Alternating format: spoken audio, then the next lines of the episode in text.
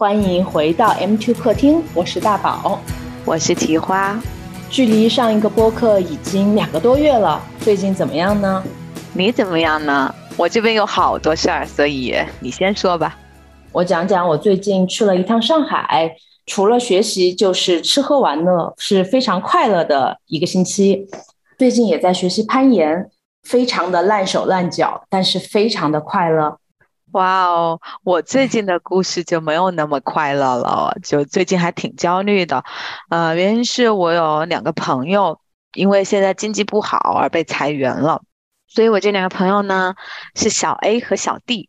裁员的时候，小 A 完全就是整个人陷入了对自我的怀疑，所以我就有很多时间跟他在一起，在那边安慰他。他就非常茫然，无论是对未来要去什么地方，包括。是不是要重新换职业？因为他觉得他不喜欢咨询，未来到底做什么啊？包括他的女朋友应该就是怎么办等等等等。但小弟的反应就很不一样。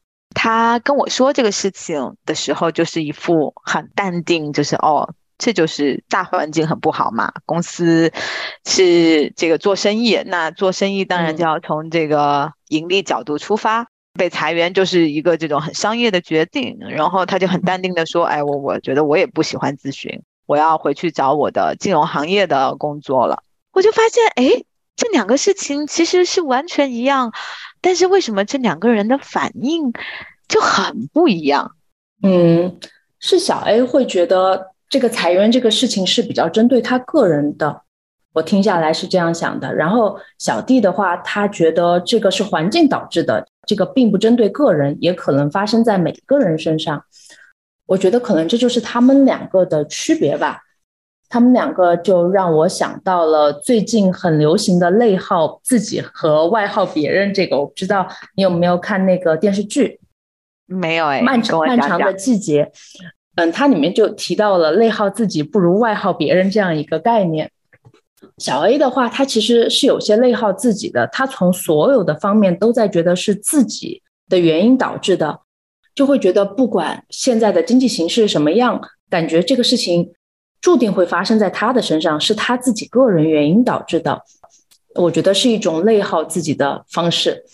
而小 D 的话，把这个原因归咎给现在的形势不好，无论是任何人放在这个形势下，都是有可能被裁员的。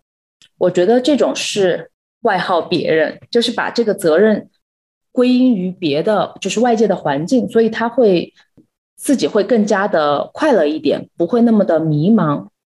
有道理。那你对这个事情是怎么想的呢？你是如何安慰他们的？我比较想了解。其实我当然就是会说，哦，这确实就是啊，外界原因啊，跟你本身根本就没有任何的关系，因为，嗯。如果真的是你个人有问题的话，你其实就会一直被提醒，并不是突然跟你说哦你不行，然后你被你被裁员了的那种。当然，我也发现我也还挺焦虑的，因为听了他们的这个这个事儿，然后我就想了好几天，就是为什么我会对这个职业感到很焦虑呢？自己觉得有三个大方面的原因。第一个是咨询 师，怎么都要列个一二三四点出来。你继续讲。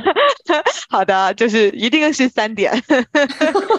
对，继续。嗯，那第一点就是，我觉得我自己没有可以傍身的这个一技之长，没有觉得我好像特别擅长什么东西。第二呢，就是我觉得我比较缺乏这个长期目标，所以就感觉。会经常为一些小的变化而感到焦虑，没有进步感到很焦虑。嗯，然后第三个，我觉得是因为我自己也会不停的跟别人比较，这个也带来很大的焦虑感。其实我很想跟你就是把这三点都聊一聊。我们先从这一技之长来开始吧。我其实一直觉得说，我从事的行业有没有一技之长这个事情。嗯，大家一直会纠结，但是我觉得医生好像这不是一个问题啊。医生就是你随便 走到哪，你都是哎，我是有专业技能的。你怎么看这个问题呢？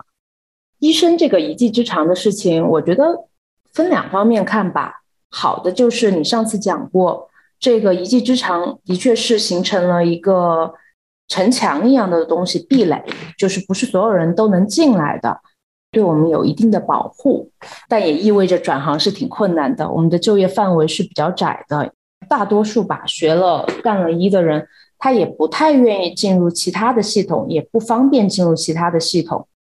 所以说，这个一技之长，我觉得是要看的，就是有好也有坏吧。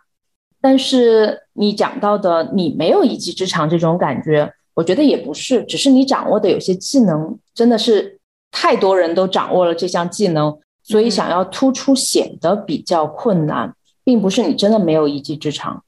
对你说这个，就是好像哦，你有的大家都有这个这个事情，比如说我们在面试的时候，经常都会说。那作为一个咨询顾问，你的核心竞争力是什么？那首当其冲的就是解决问题的能力。但这个东西听起来就很玄乎，就是好像很没有办法把它细化，对不对？就是作为一个医生，你可以就是很具体，你说我会做鼻子，我我我眼睛做特别好，或者是我填充做的特别好。那我说我解决问题的能力，这个听起来就太。太悬了，你你懂我的意思吗？嗯，对，所以我觉得可能焦虑的点就在这儿。其实我觉得有很多行业都存在这个两个不同的道路吧。一种就是你走一个技术人才的道路，你就是做一个专家。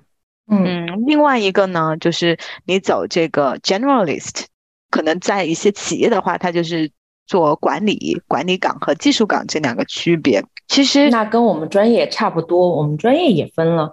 比如说，你学医，最后你也会成为一个行政管理的。当然，你也可能只是单纯的就凭技术吃饭的。可能所有职业都分这种吧。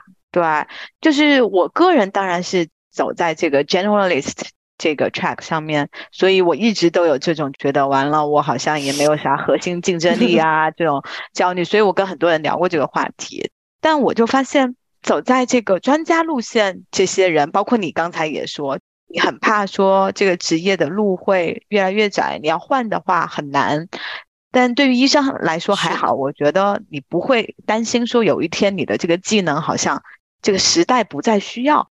其实我可以跟你讲一下，因为我们现在的我们的专业是细分到了你是做眼睛、做鼻子、做填充，细分的跑道是非常的细的。虽然都是医生，都是做整形外科的医生，但其实你在细分了跑道过后。也存在像你刚才讲的，就是 specialist 或者是 generalist 这种情况。虽然是有你所谓的一技之长，但是在一技之长下面又分的有。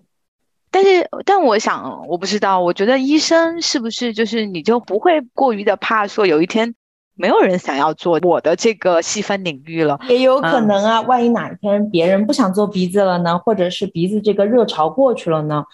所以说，我觉得也存在这种风险性，觉得我会不会路越走越窄，以后大家就给我的一个既定的印象就是做这个事情的。这两种选择，你永远都有自己的苦恼。我觉得作为 generalist 的苦恼就是，好像怕被别人说样样都会，但是什么都不精，自己没有什么特别擅长的东西。但对于 specialist 来说的话，那就是被打上标签。打上标签，而且可能就是越走的话，你越难去突破壁垒，然后越越难再去改变。所以，我我觉得可能对于这个一技之长这种相关的焦虑，并不是说你有什么选择，说他就不再焦虑了，而是说你如何去平衡。那我给你讲个有意思的故事，在这儿。好，那天就是你知道有一些呃男性，他们也想变成女性，就是他们想做 trans。然后他们就会选择放一个胸部的假体，这种人群是非常广泛的。之前就是我们跟同事在聊天的时候，他就表示他不太愿意做这一类人群，但是只要你做了一个，你就会在这个圈里面形成名声，就是说大家都会来找你，你的患者量就会非常的大，这是一件好事，对吧？但是他觉得的坏事就是他被打上了标签，就是做这个男性隆乳的这个医生。所以他不太愿意做这个事情，你就让我想到了这个被打上标签、路越走越窄的这个事情。你说是个好事吗？我觉得也算一个好事，因为它给你带来了充足的患者量，因为这个人群是非常大的，但是同时又害怕被打上标签固化，所以看你怎么想吧。是我的话，我得想想我愿不愿意。你刚刚在说的时候，其实也就让我想到了我想说的第二个关于焦虑的这个原因——长期目标。因为我觉得你这个同事。他可能是因为有一个比较长期的一个目标，所以关于男性隆乳这个事情跟他长期目 标不怎么符合，所以哪怕他带来很多患者，但是他也觉得这个好像不是我想要的事情吧，所以他就没有那么愿意。那我个人觉得说，职业是我自我价值实现的一个重要途径，这样子的一个人，所以在工作中，其实我需要。不断的有这种成就感和进步感，但是问题就在于我没有一个长期目标。那我当我没有长期目标的时候，我觉得我就很难有一个比较可持续的这种这种进步的感觉。我不知道你懂我说的这个是什么样子的吗？嗯，我觉得我应该是比较了解你的这种感受的，因为我们毕竟是一起成长起来的人。就是我也非常认同你说，在工作中需要这种非常强的一个成就感，而且很多时候职业的这种自我价值的实现，就是通过职业这个途径。因为我之前不是给你讲了，我去了一趟上海嘛，在那一个星期里面，我其实也没有做我跟我平时相关的工作，比如说，呃，我去面诊患者啊，这些都没有，也没有做手术，也没有做任何的，当然是学习，当然也是一个过程。但是他就会既不是工作，然后又不是完全的休假，就会让我失去一种对职业带来的一个自我认同感。所以说，当我飞回成都的那一刻开始，我觉得啊，今天下午要上门诊了，我竟然异常的开心，就给我的好朋友发了个消息，我说，我觉得我的一部分的自我认同感是来自于我的工作的。我想，我以前应该不会有这样子一个想法，因为多数人都会觉得啊，我要玩，我好开心啊，我不工作。但我竟然回医院的途中，我有一种兴奋感，感觉我要回去了，我要去上班了，我好开心啊，我好变态呀！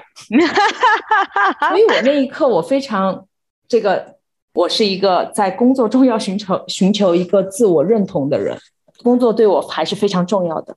那你在工作中会有那种很长期的目标吗？就是你会知道说你现在，我不知道你现在做的细分领域是什么。就是比如说，你会知道你现在做的事情跟你以后有什么关系吗？唉，非常遗憾的说，我觉得我没有，因为我的上级老师总是说我们缺乏一个长期的目标，没有为自己的人生制定一个计划。所以我感到非常的汗颜，非常的惭愧。我是一个没有目标的人，很多时候我略有点自豪，我是一个运气非常好的人，就是走走停停，总有一股无名的力量推动我走到了现在，而不是我选择自主的走到了现在。我觉得这是一部分的运气吧，但是我我觉得这就是我们这一代人略略有的一个尴尬。其实从小就是被教育的是你要过得比较好，要过得人人称羡。然后从小学、中学、高中就会说你要考一个什么样的大学，嗯，但是没有人告诉我你大学以后要什么样子的人生，从来没有人告诉过我你要去想这个未来的人生。走出了高中，我就开始迷茫了，因为他没有成绩作为一个判定点了，是一个很多元的赛道，我该怎么办？所以我我很遗憾，我是一个没有人生目标的人。没有啊，我我特别。认同你刚才说的这个，就是，呃，我们的成长环境都是这样子的嘛，就是以前在那边读书考试，然后觉得考上一个好大学是人生最重要的事情。你说的那一句话，就没有人教过我们要去想我们想要成为一个什么样的人这件事情啊，真的确实是是这样子。就是我又想说回小 A 和小 D 这个事情吧，我觉得小 A 可能也是。因为他其实没有太长期的目标，所以他在经历这个失业的时候，就感觉生活突然一下就断掉了。因为你根本不知道你之后要做什么，就是啊戛然而止，对，所以你感到很不知道未来怎么办，对你感到很迷茫。但我觉得小弟他就是一个哦，他来做这份工作，其实以前我就跟他聊过，他其实是想去私募，嗯，所以他做这份工作只是为了获取一定的跟私募相关的这些经验和技能，然后下一步要去私募。所以当他发现哦，就现在这份工作，呃，做不下去了。那我已经在这份工作中，就是做了足够的跟私募相关的东西，那我可以去做我的下一个东西了。所以我觉得他整个人的状态就很淡定吧，就是有没有一个不能说非常长期，好像你这一辈子想要成为什么样的人，但是一个稍微中长期一个方向，我觉得也挺重要的。然后最近我有跟一个朋友聊天，就说，哎，那怎么样来设立这个长期目标？其实有两个渠道吧，一个是向内的不断探寻，就是你要去发现你自己真的是对什么东西感兴趣。这听起来好像是一个特别简单、特别啊，这有什么好发现的？但是其实是个挺难的话题。对啊，对于我们现在这个情况而言，我们两个我觉得不存在，因为我们两个是非常喜欢。用一个词就是比较喜欢作或者是探索的人，喜欢去尝试一些新鲜的东西、冒险的。我觉得对于我们来说不太成问题，但是对于我身边很多的朋友来说，他们的生活已经进入了一个相对固定的一个轨道，所以你说向内探索、向外探索，我觉得对于他们来说都没有这么大的动力。我觉得如果你对现在的生活感到特别的满意。那就没有这样子的一个需求嘛？我觉得是那种哦，你觉得好像现在你没有那么多的成就感，没有那么多的这个满足感，你觉得好像缺了什么，你才会有这样子的一个想要去寻求、想要去探索的一个一个动力。而且像你刚刚说，你觉得对我来说这不是一个问题，其实不对。我觉得我其实是一个一直很迷茫吧，就是一直觉得说我并不知道什么东西对我来说是真正很重要的，然后我真的非常感兴趣的，所以我其实是一一直一直在寻找这些东西，所以并不是说好像我非常清楚，我就是知道我要去哪里。然后我我想就说一下那个向外探寻这个事情，因为向内探寻这个。关于自己的核心价值观啊，这些我觉得这种东西，呃，它会变。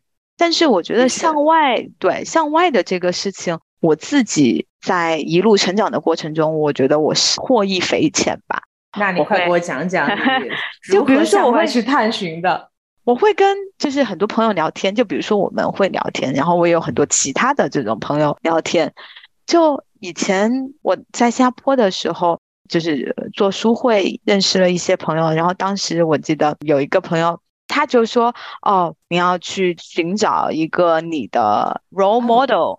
role model 不一定是一个什么名人，可能就是你身边的人。你觉得他身上的某一点，你想要有那样子的技能，然后有吗？我当然有啊，我有很多，我真的有很多。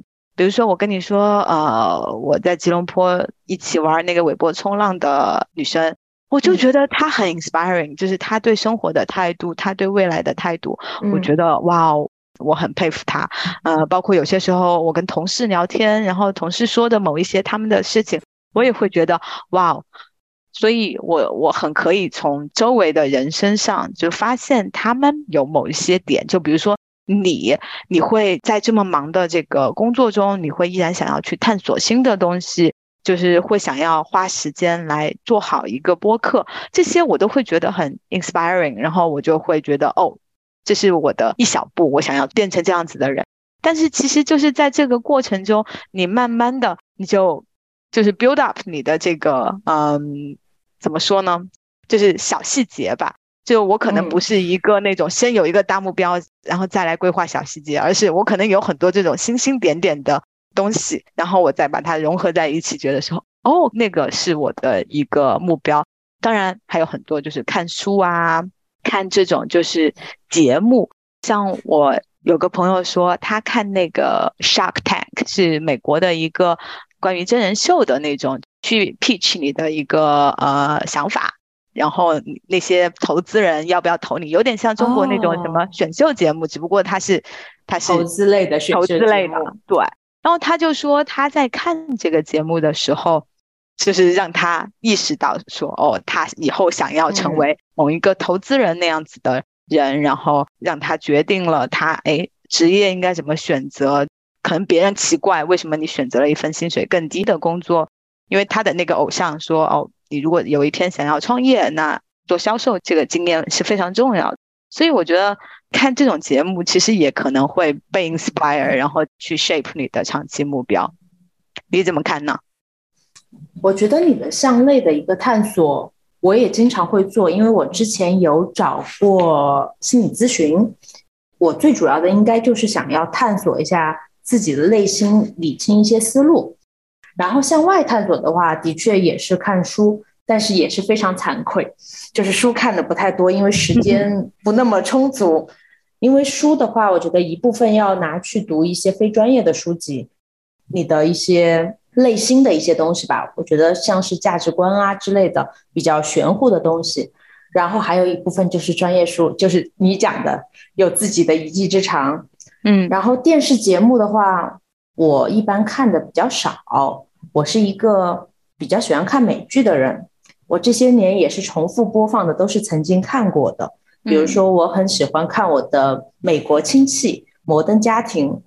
我不知道你看过没有？就是我从这个电视剧里面还得到了非常多的关于与亲人相处、与朋友还有就是男朋友相处的一些怎么说呢？一些非常好的一些想法。因为有些时候你自己站在这个位置的时候是看不太清楚自己的。情况的，但是你从第三人称的视角看同一件事情的时候，你就会发现我做的是不太对的，或者是我需要改进，对我们的关系才会有促进作用。然后找人聊天的话，我已经把我们的这个播客当成了一个类似心理咨询的东西，我觉得对我非常有益。然后让我思考一下最近的生活、最近的工作，因为平时我跟你讲过，我从来没有时间停下来自己去思考。其实我们都在做，但是真的也没有办法成为一套体系，它可能就是渗透在生活中的方方面面。嗯，如果大家有什么比较好的这种方法，也可以给我们留言，我觉得我们都可以去试一试。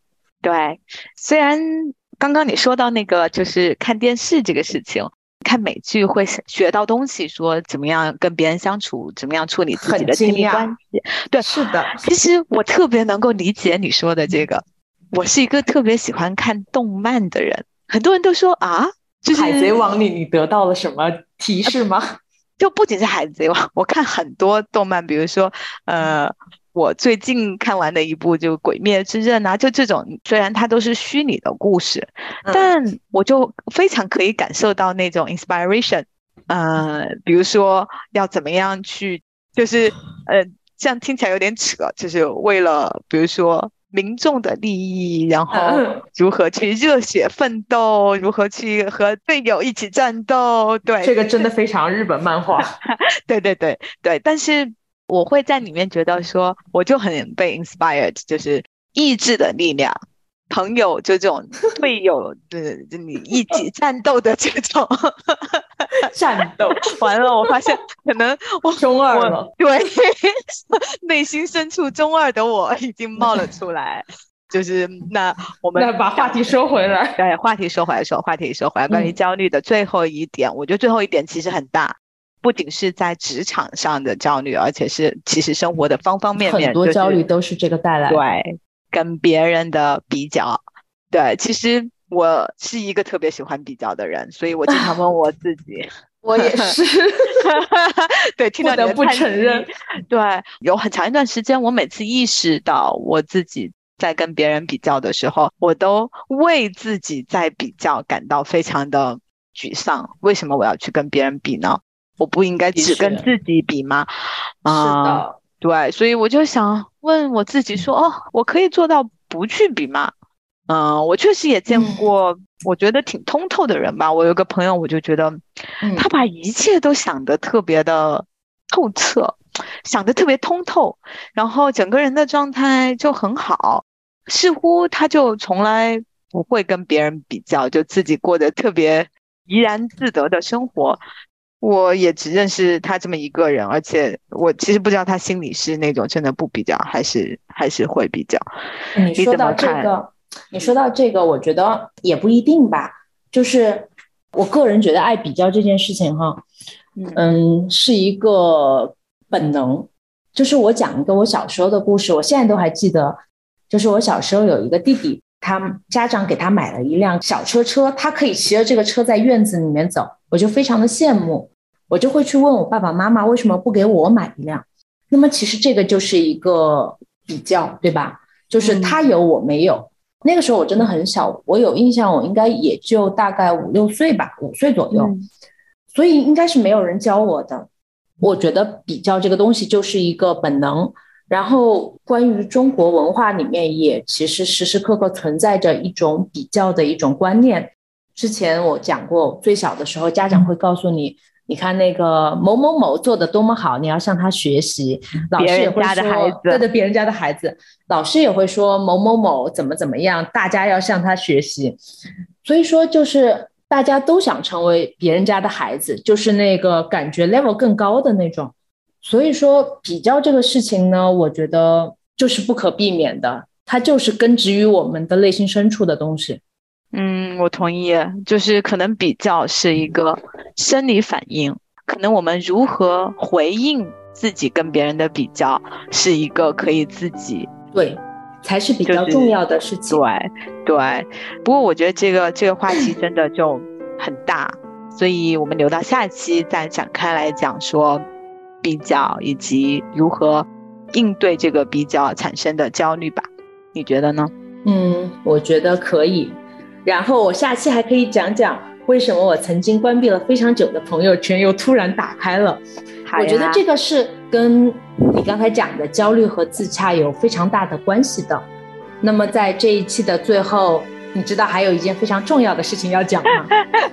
是的，是的，我要 真诚的为我的上一期说高中同学这件事情 为我的高老师道歉，给我推荐。动物相对论的这个朋友，其实是我高中特别好的一个朋友。